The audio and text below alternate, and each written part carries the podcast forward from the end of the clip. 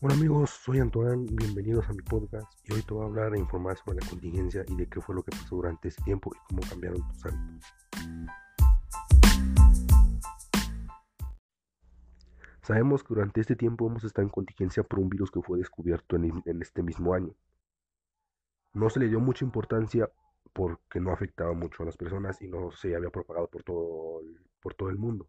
Una vez que este virus empezó a propagar por todo el mundo y empezó a mutar, los países empezaron a tomar medidas de prevención, en el cual una de esas fue ponernos en contingencia para poder evitar que se contagie más el virus.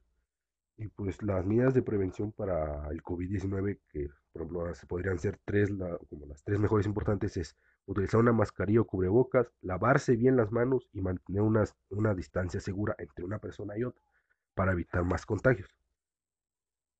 Y una vez sabiendo esto, para que todos los, para que todas las personas empiecen a tomar sus actividades como antes de que iniciara toda esta pandemia y todo lo que está sucediendo, necesita saber y seguir los pasos sobre las medidas de prevención, porque si no se sigue estos pasos, el virus se seguirá propagando y todos nosotros seguiremos en contingencia. También sabemos que durante esta contingencia muchas personas, incluso personas que trabajan, han cambiado sus hábitos por lo que antes tenían que viajar de un lugar a otro para poder este, trabajar o incluso visitar a sus familiares o salir con compañeros o salir a diferentes lugares para buscar o conseguir varios materiales. Para poder seguir adelante tiene que existir una convivencia sana,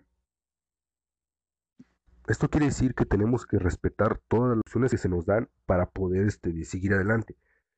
También tendremos que convivir, eh, durante esta contingencia se va a empezar a poder a convivir más con la familia. Esto quiere decir que, digamos que si antes no tienes tiempo para hablar con tu familia, ahora tienes bastante tiempo para hablar con ella, comunicarse, platicar, formarse y también este, de no ponerse en pánico ya que durante, ya que existen varias varios rumores o información falsa que se da sobre este, sobre este mismo, eh, sobre este mismo virus.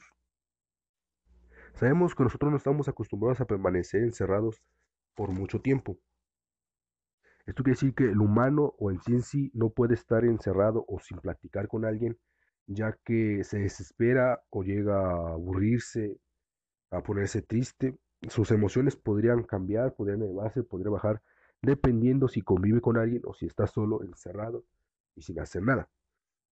Están encerrados por las preocupaciones y la ansiedad sobre el COVID-19 y su impacto ha sido abrumador, ya que el distanciamiento social hace que todo sea aún más complejo. Para seguir adelante se necesita aprender maneras de afrontar la situación durante esta pandemia. Sería buscar cómo empezar a seguir todas las instrucciones para que todos sigamos hacia adelante y pongamos, podamos salir esta pandemia.